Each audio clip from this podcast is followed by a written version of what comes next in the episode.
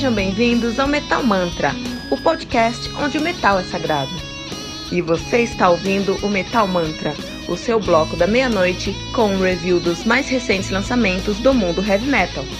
Lembrando que você pode encontrar todo o nosso conteúdo em anchor.fm barra metal sagrado ou em qualquer rede social com o arroba metalmantrapod.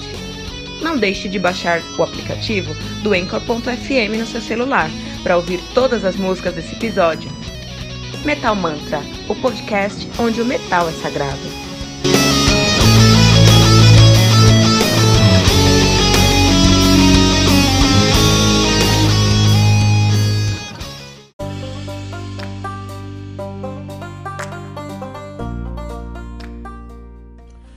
Hunter's Moon do Dylan, álbum lançado no dia 22 de fevereiro de 2019 pela Napalm Records, álbum que conta aí com uma formação bem interessante, porque acontece, é, o CD conta com 12 faixas, 12 faixas, na verdade não, 14 faixas, totalizando uma hora e 4 minutos de play, dessas 14 faixas, quatro são músicas é, no estúdio, né? A primeira, Master of Destiny, a segunda, Hunter's Moon, a terceira, The Silence is Mine e a quarta, Art Kills.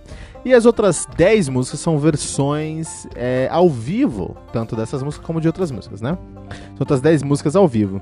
Se você compra com o do Blu-ray, aí você também tem mais 10 versões de estúdio, uh, que são as músicas que a gente tem aqui no, no as músicas ao vivo, nós temos essas versões do estúdio. É legal, hein? Os caras aí querendo quebrar paradigmas e criar um novo modelo de lenha. E The Lane, que é uma banda uh, muito injustiçada de Melodic Symphonic Metal, de Zwolle, na Holanda. Os caras são nativos aí desde 2002 e já tem uma discografia bem Uh, respeitável. Os caras têm o Lucidity de 2006, o April's Rain, April Rain de 2009 e Are the Others de 2012. Esse álbum eu escutei muito. The Human Contradiction de 2014 e agora eles estão lançando, eles lançaram o Moonbather de 2016 e agora estão lançando o uh, Hunter's Moon. Olha que interessante aí, né?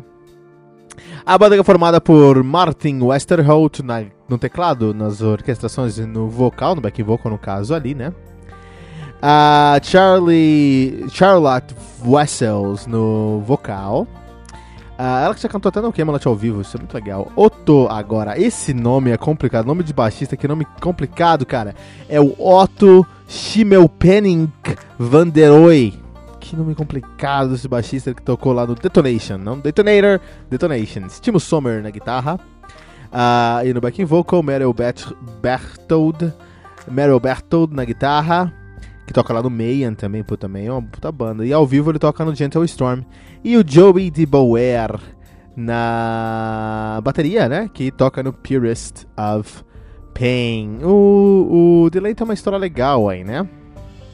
Uh, quem formou o, o, o, o Delay foi o Martin Westerholt. Na época, ele, ele era o tecladista do Within Temptation. Só que aí ele saiu do Within Temptation, ele teve umas doenças. Até essa semana a gente falou sobre o Resist no álbum do Within Temptation. E aí ele saiu do Within Temptation por algumas questões de saúde. E aí o irmão dele continuou tocando lá, o Robert Westerholt, né? E aí ele, ele montou aqui o Delay, chamou a, a a, a, nossa querida Charlotte Wessels e montou o Delane. E é engraçado porque o Delane nunca alcançou o mesmo sucesso que o With Them Temptation. Imagina, o cara tava lá na banda, mas saiu, puta que fita, né?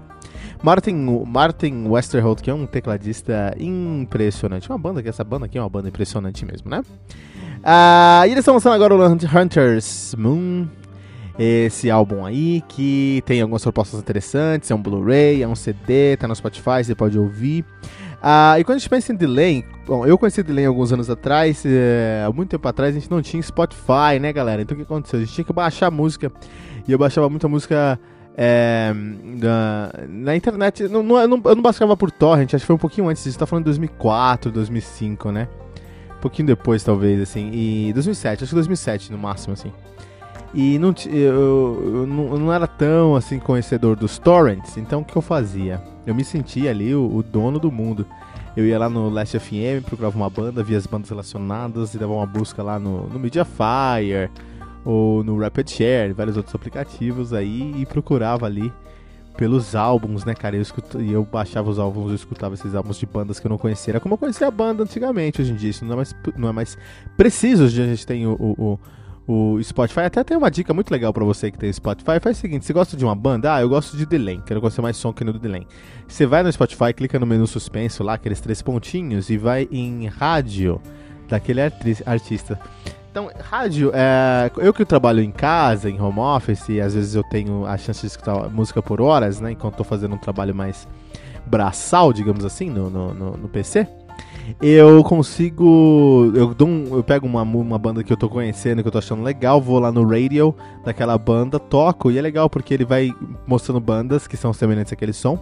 Você fala se você gosta ou não, e conforme você for falando se você gosta ou não, ele vai adicionando mais músicas, é, refinando com seu gosto e faz uma rádio infinita. Você consegue escutar uma rádio de 200 horas. Então hoje não precisa mais é, fazer como eu fazia em 2007. Hoje nós temos o Spotify, aí temos o Last FM, temos o Apple Music, temos o Deezer e muitos outros serviços digitais.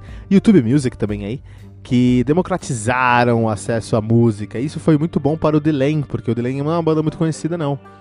Mas é uma banda muito boa. Então o que acontece? Esse álbum aqui, Hunter's Moon, é, os caras trazem aí quatro músicas no estúdio e dez músicas ao vivo. Eu acho que estão é um tiro no pé. Por quê? A qualidade desses caras no estúdio é incrível. A maneira que eles conseguem construir camadas sonoras no som deles é algo muito interessante, algo que você não vai conseguir encontrar no, ao vivo. É notável a discrepância que tem nesse álbum aqui das músicas, da qualidade mesmo de produção das músicas que você encontra com as versões em estúdio, com as versões em em uh, ao vivo, cara, é notável a diferença, assim. Uh, o Dylan, ele tá querendo quebrar alguns paradigmas mesmo, não só aqui na, na formação, na estrutura, na, no tracklist do nosso no, do novo álbum dos caras, o Hunter's Moon. Eles estão trazendo elementos que são estranhos ao Symphonic Metal, tentando fazer uma proposta mais valorosa, mas ainda assim que tenha um apelo comercial que é muito interessante como eles estão tomando esse passo, assim. Parece que eles cansaram de ser deixados para trás pelo With Them Temptation. With Them Temptation, que a gente falou sobre o Resist semana passada aí, que é um álbum que tá tendo uma excelente repercussão, com a banda que tá tendo uma excelente repercussão também. E eles estão querendo alcançar isso também, né? A questão é que pra mim o Delane é melhor do que o Rhythm Temptation. Pra mim, o, pra mim, o Delane consegue ter mais. O Delane é, ter mais consistência em si mesmo. Eles conseguem trazer um som mais sólido para mim, assim, no meu contexto. É, tanto em questões de dentro de uma música, eles conseguem colocar seis, sete texturas diferentes, como se fossem sete músicas diferentes da mesma música, assim. Eles conseguem, eles mudam essa, eles têm uma facilidade muito grande de migrar de um momento da música para um outro momento. Sai de um interlúdio, vai para um refrão mais sólido, vai para um, um, um, verso que é mais a, a, a upbeat, um vocal que é mais melódico no refrão. E eles conseguem fazer isso muito bem, eles conseguem transitar por esses diversos momentos da música de maneira muito boa. A Charlotte Vessel tem uma voz lindíssima e um controle incrível, canta muito essa menina. Olha, eu adoro, eu adoro vocal feminino, mas faz tempo que eu não encontro um vocalista que tem tanta personalidade no som dela. Uh, ela não é tão ela não é tão agressiva quanto a Flor de a, a Flor Jensen lá do antigo After Forever do Nightwish, mas ela também não é tão suave, por exemplo, como a Annette Ozen, que tocou no Nightwish, agora toca lá no, no Dark Sara, eu acho, né? Dark Sara que ela toca? Esse nome da banda dela com o, o Yarnil Maitainen. De toda maneira, é, ela tem uma voz que fica nesse meridiano aí entre um som mais agressivo, mais grave. Você vai, vai, você vai entender o timbre agressivo que eu tô querendo falar quando você escutar Hunter's Moon, a, a música título desse álbum aqui, né? O refrão de Hunter's Moon é um refrão onde a, a Charlotte Vessels ela, Vessel, ela abusa da qualidade, da característica de um vocal mais agressivo sem perder a delicadeza da, timbra, da, da timbragem dela. E ela tem um controle sobre as notas que ela entrega de uma maneira impressionante. Ela consegue trazer nuances, vibratos, sustenidos, é, sustain na voz, é algo impressionante. A parte mais agressiva, os vocais mais, mais mais é, é, guturais do álbum, nessa música mesmo, mas também em todo o álbum, são vocais que eu acredito que entregam, tem que entregar, mas é, me remetem a coisas menos agressivas do que, por exemplo, After Forever. Então, assim, é uma banda que consegue ser agressivo na, no vocal gutural, mas muito menos agressivo, por exemplo, do que After Forever, que, que já, tinha, já não era assim tão agressivo, né? Mas o. o eu, eu, eu, quando eles são, trazem um gutural, eu sinto que eles estão tocando Amorphis. que eles estão escutando e estão trazendo coisas semelhantes a Amorphis. Quando eles trazem um vocal limpo da Charlotte Vessels, eu vejo que eles têm uma identidade muito própria. Uma banda com som muito uh, maduro, uma banda muito já. Uh, muito, muitos anos de estrada e com músicos incríveis, né? Timo Sommers é um guitarrista uh, único, único na verdade. A Charlotte Vessels canta, leva tudo nas costas, canta muito bem. E o Martin Westerholt é um tecladista de outro mundo também. Então você junta tudo isso numa banda, você vai ter um resultado muito bom. E é por isso que Hunter's Moon aqui no Metal Mantra 4.2 pentagramas dourados. O que os classifica como álbum recomendado pelo Metal Mantra.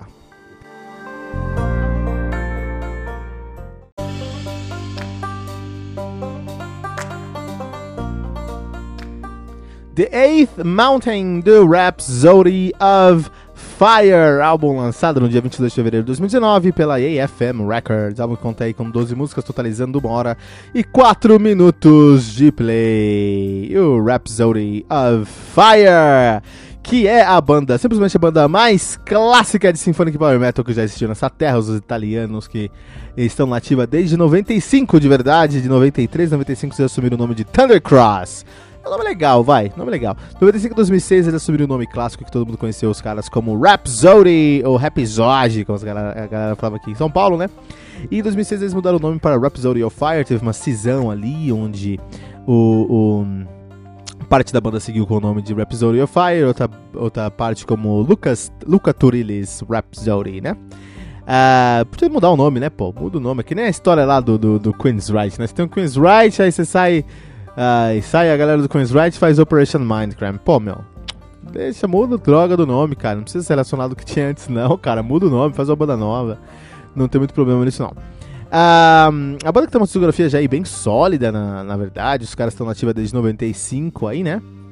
Então, o debut dos caras é o Legendary Tales de, de 97, tido como hoje, como ou, até hoje como um dos melhores debuts da história história do heavy metal. O seu segundo álbum de 98 foi o Symphony of the Enchanted Lands. De longe o melhor álbum que os caras já criaram nesse mundo. Um puto álbum mesmo, né? E depois eles lançaram, depois disso eles lançaram Dawn of Victory. É, não chegou a ser um Pentateuco, mas que trinca de lançamento de debut dos caras. E não tem como começar melhor que isso, né, cara?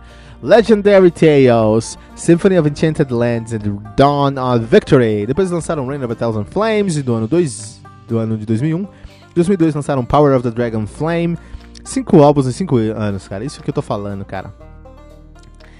Um, Symphony of the Enchanted Lands 2, The Dark Secret, 2004. Eu escutei esse álbum muito, cara, foi muito legal. Mas eu parei de ouvir o, o, o Rhapsody nessa época, até tô meio assustado que eles têm tantos álbuns depois disso.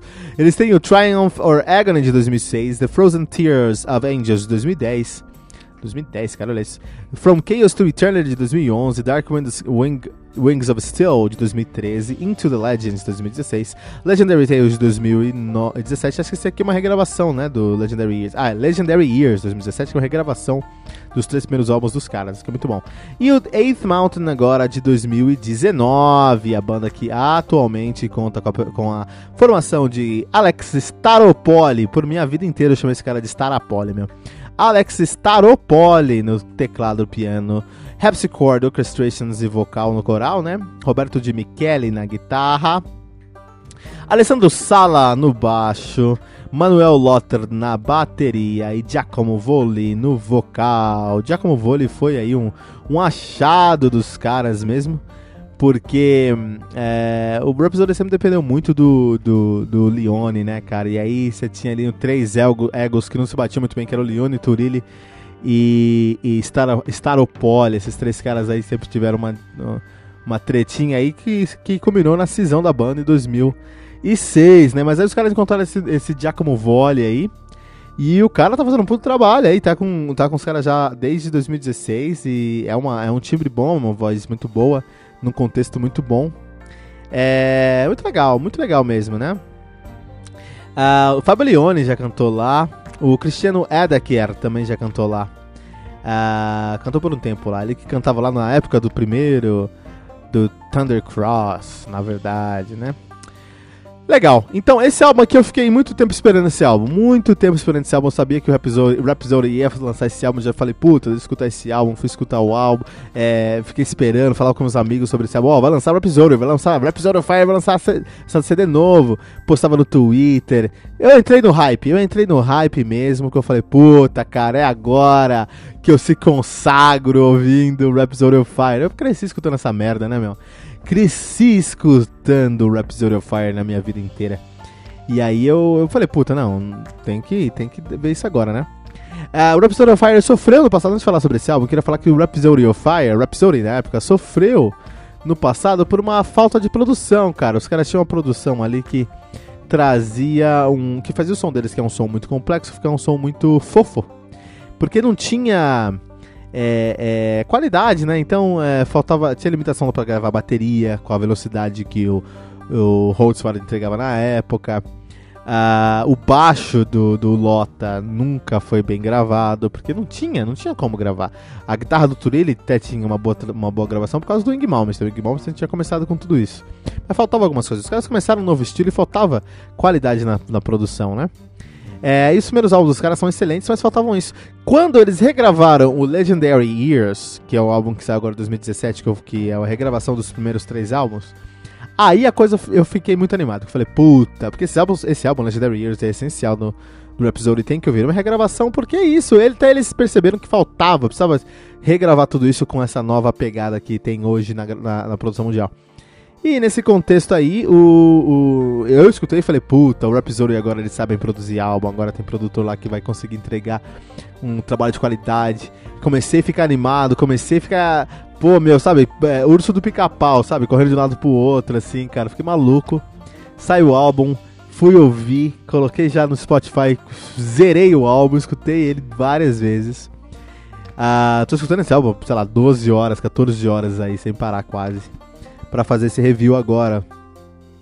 E eu preciso falar que eu fiquei decepcionado, cara. Me decepcionou esse álbum simplesmente pelo fato de que é, as músicas são boas, é, o, eles trazem, eles fazem todo, eles cumprem todos os checklists necessários para um álbum de, de power metal sinfônico. Então tem a última música tem 10 minutos, é a maior música do álbum. Eles começam com uma orquestração, tem a balada, tem tudo rápido, a bateria é muito rápida, a guitarra rifa muito, o vocal é, é, é, é lírico. Então todos os checklists, checklists do power metal eles cumprem mas tem um gosto de comida requentada, cara. Sabe quando você vai naquele restaurante? Isso acontece muito.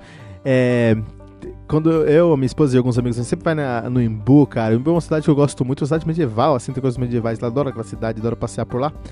Mas é, eu nunca comi bem lá nos restaurantes. Sempre que eu vou num restaurante lá, cara, sempre tem um gosto. É, a última vez que eu fui lá, fui comer uma massa, cara. E tava com gosto de massa que foi requentada, assim, sabe? Foi com micro-ondas, cara. E é como eu me senti aqui no Rhapsody of Fire, meu. Nesse álbum aqui, o Legendary. O, o, o Eighth Mountain. No Eighth Mountain. É, não tem nenhum erro técnico, tecnicamente falando, tudo funciona, cara. Eles cumprem todos os requisitos, até morais, para se falar que é um Symphonic Power Metal. Mas os riffs não são memoráveis, você não vai lembrar desses riffs. O vocal do Giacomo Volley é muito é, competente, mas as melodias que ele cria não são melodias que gruda na sua cabeça. Como, por exemplo, o Leone gravou. É, gravava, né, e colava na cabeça, assim. Na verdade, eu comparo o vocal do Giacomo uh, Volley aqui com o vocal do próprio Fablione no um, uh, Omni, né, no último álbum do Angra, cara. Que é um álbum que tem um vocal ok, super competente, não tem nenhum erro técnico naquele vocal e tudo mais. Mas eu desafio você a cantar uma música agora do, do Omni. Você vai saber, porque não fica não é marcante, não é relevante, não é, é carismático como deveria ser. Então, é um álbum bom? Claro que é, indiscutível. Rhapsody em sua melhor forma, gravando com qualidade, com produção, mas faltou a alma épica do Rhapsody. Eu sinto falta nisso, cara. Nenhuma das músicas, nenhuma das músicas do álbum me fez levantar o meu braço ao alto e gritar: Yeah, Rhapsody voltou, os caras voltaram. Não, não fiz isso momento do álbum. Isso é negativo, porque esse álbum tinha tudo para ser um álbum que ia mudar a história agora recente do Rhapsody e não entregou. Por isso, 2.9 pentagramas dourados.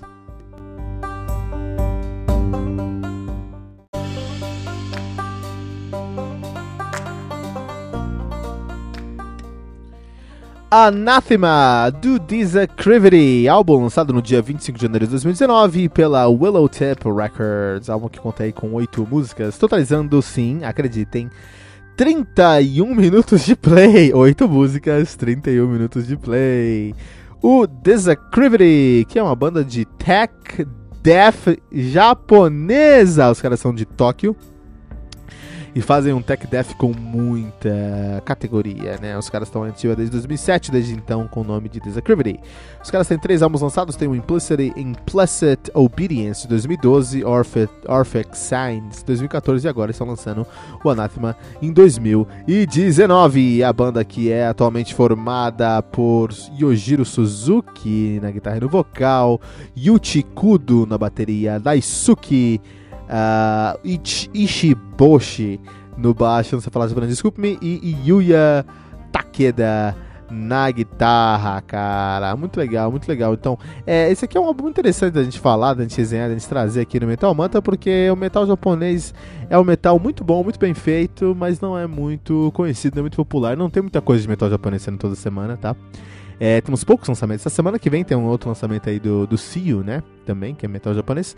Mas é, em geral não tem muita coisa, assim. É difícil encontrar algumas coisas no metal japonês. Mas tem muita coisa boa. Tudo, tudo, indiscutivelmente, tudo que vem do metal japonês é muito bom. Porque o japonês é um povo muito competente, né? Um povo que sabe ser muito competente. Por algum motivo, na sua educação, na sua formação, na sua cultura, competência é um dos aspectos mais importantes. E o Desacravity não deixa isso é, não é diferente, eles são muito competentes que eles fazem. Você quer fazer um tech death? Vai escutar Disacrivity.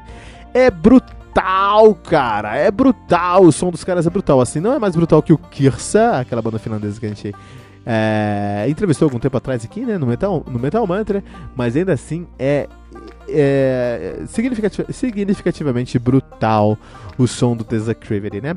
Eles, uh, eles fazem um tech death que é muito interessante porque eles têm uma pegada muito sepultura. Eu escuto o som dos caras, eu não consigo fugir da ideia de sepultura para mim é Sepultura esse aqui. Só que num, uma, tem uma camada de complexidade maior do que tem o Sepultura. O Sepultura é aquele death que traz o. Trash death que traz os elementos uh, uh, agressivos do Trash Death e misturam com algumas coisas de que a gente chama de Macumba Metal, né? Com Roots, Blurry Roots, daí por diante. Mas é, é em geral, o, o Disacrivity não. O Disacrivity ele traz essa pegada agressiva do Death Metal do Sepultura, que para mim é uma grande influência para os caras, porque pra, é, eu vejo muita semelhança entre o Desacraved e o Anathema. Por exemplo, a bateria que tá sempre brincando com os, os, os pratos. É, você vai encontrar muitos sininhos perdidos nesse, nesse álbum aqui, porque os, os pratos aqui do nosso baterista, vamos pegar o nome dele aqui, que é um nome mais específico, né? Que é o Yuchi Kudo, né? Ele é um, um cara que ele tá sempre brincando muito com os pratos, assim como o Igor Cavaleira, que tem essa característica de pratos, assim, tudo mais. Cavaleira, o, o Igor Cavaleira, ele é um cara muito pouco respeitado na música, é um gênio, um gênio da bateria, que mudou muita coisa na bateria. É um gênio brasileiro da bateria, ele deveria ser mais reconhecido aí no mundo afora, né? Então o Yuchi Kudo, ele faz isso também. É, eu vejo riffs, os solos, desculpa, os solos do, do Anathema pra mim são solos muito parecidos com os solos do, do Sepultura, especialmente naquela época ali, Beneath the Remains e coisas assim, né? É, só que aí, com certeza, tem uma, uma, uma, camada de mais complexidade, de mais pegada técnica, especialmente nos riffs e na produção em geral, no baixo, assim. Um baixo aqui é um baixo de, de tech death mesmo, não é um, um baixo mais tão próximo de Sepultura. Mas, é, para mim, é uma Sepultura com esteroides no Japão, Anathema do Desacravity. E a capa desse álbum é um assunto à parte, é uma das capas mais lindas, não é uma das, tá? É a capa mais linda que eu vi em 2019, tá? Com certeza aí uma capa que vai ser uma das mais lindas do ano aqui pra gente. E é isso, Desacravity com seu novo álbum Anathema, seu terceiro álbum lançado, uma grata surpresa aqui, uma das dos concorrentes à surpresa do mundo do heavy metal, né? Ah, Vamos deixar aqui, vamos deixar aqui pros caras 3.0 pentagramas dourados.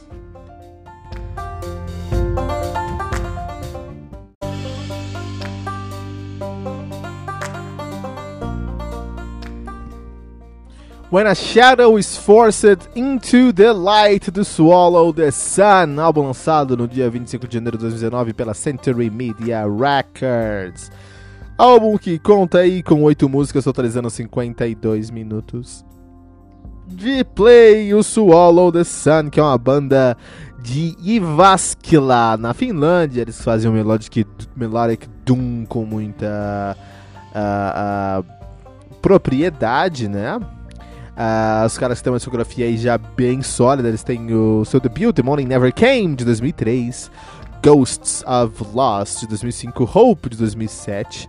New Moon, de 2009. Emerald Forest and the Blackbird, de 2012. Songs from the North 1, 2 and 3, de 2015. Esse álbum aí eu resenhei. Foi uma disputa, porque era um triplo, né, meu? Foi uma. Eu me lembro de uma luta pra resenhar esse álbum aí, que é considerado o melhor álbum dos caras até então foi considerado um dos melhores álbuns de 2015, um dos melhores, top 3 de 2015, né?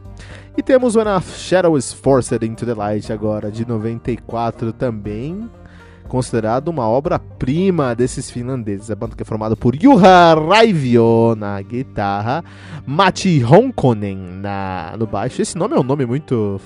É, é, é finlandês, né? Matti Honkonen.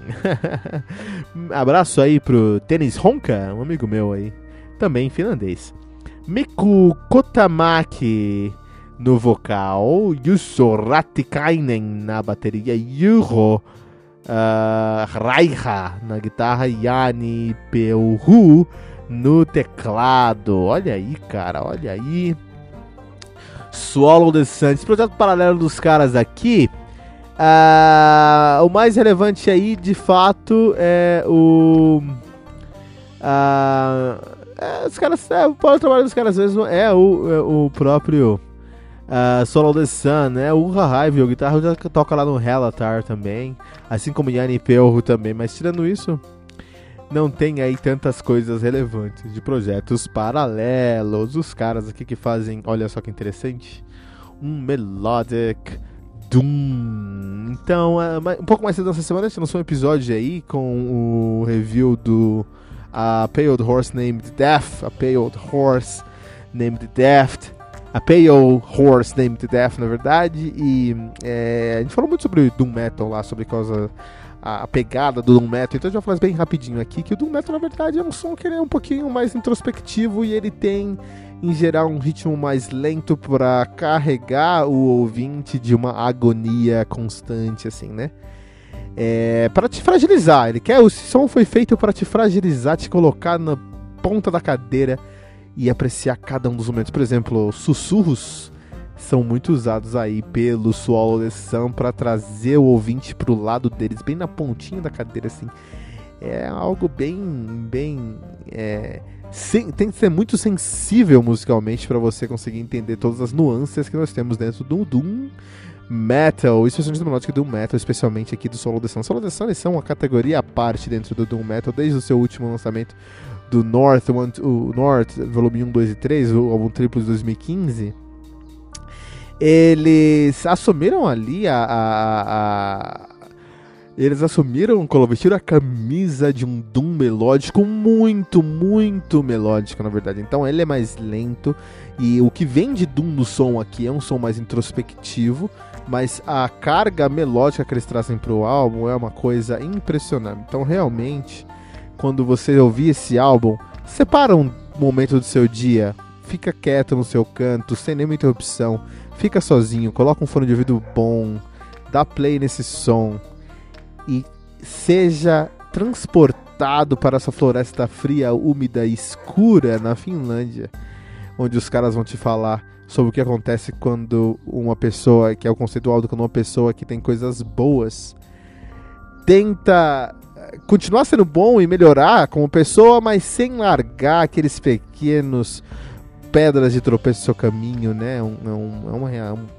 a gente pode aqui filosofar muito sobre isso, mas é uma questão que pode ser, a gente pode explorar, pode falar por horas aqui sobre o que acontece quando uma pessoa tenta viver uma vida cada vez mais decente, digamos assim, mais é, é, é, digna, de certa forma, mas ao mesmo tempo tem aqueles calcanhares de Aquiles que seguram ele num ponto negativo. Então é a sombra sendo forçada dentro da luz que acontece. São dois mundos que não, que não existem, que não podem coexistir. Então isso gira uma, gera uma cisão emocional dentro do cara. Mais uma vez é um som que é, o som do Solo The Sun é muito interessante para mim, porque eles, acima de tudo, acima de tudo para mim, eles sabem dosar a mão. Porque é Doom, é, é Doom, mas não é tão arrastado a ponto de você ficar uh, tão ag agoniante que você vai, você não vai é, ouvir o álbum, você vai desistir do álbum. Não é tão agonizante assim. É, é melódico? É muito melódico, mas não tão melódico para ser considerado, por exemplo, um symphonic metal. Olha aí, por exemplo, né? Eles criam paisagens sonoras no som deles, mas não tanto para ser conhecido como post-metal ou shoegaze, por exemplo. Então eles conseguem navegar por todos esses estilos, eles trazem elementos de todos esses estilos, mas eles criam uma sonoridade única, muito difícil de descrever. Foi um desafio para mim descrever o som do, solo desse som aqui. Você tem que ouvir de certa forma, se você está ouvindo a gente pelo Anchor, é, Anchor FM, você está escutando as músicas entre os blocos aqui. E você vai ter uma ideia do que eu estou querendo falar com esse álbum aqui, que é um álbum bem característico. Vai ser um dos melhores álbuns de 2019, com certeza, porque é um álbum único. É difícil encontrar um som como o do Swallow the Sun, tão introspectivo, mas tão maduro. É um, pensa num Riverside finlandês mais Doom Metal a gente chegou no solo The Sun. E aqui no Metal Mantra vamos deixar aqui 3.7 pentagramas dourados.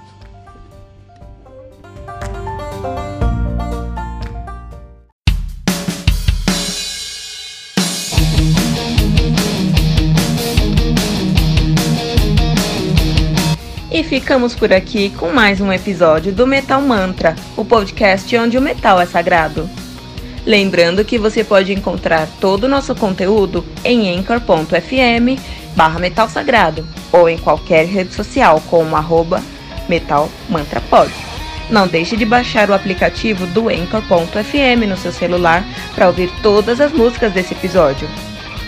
Metal Mantra, o podcast onde o metal é sagrado.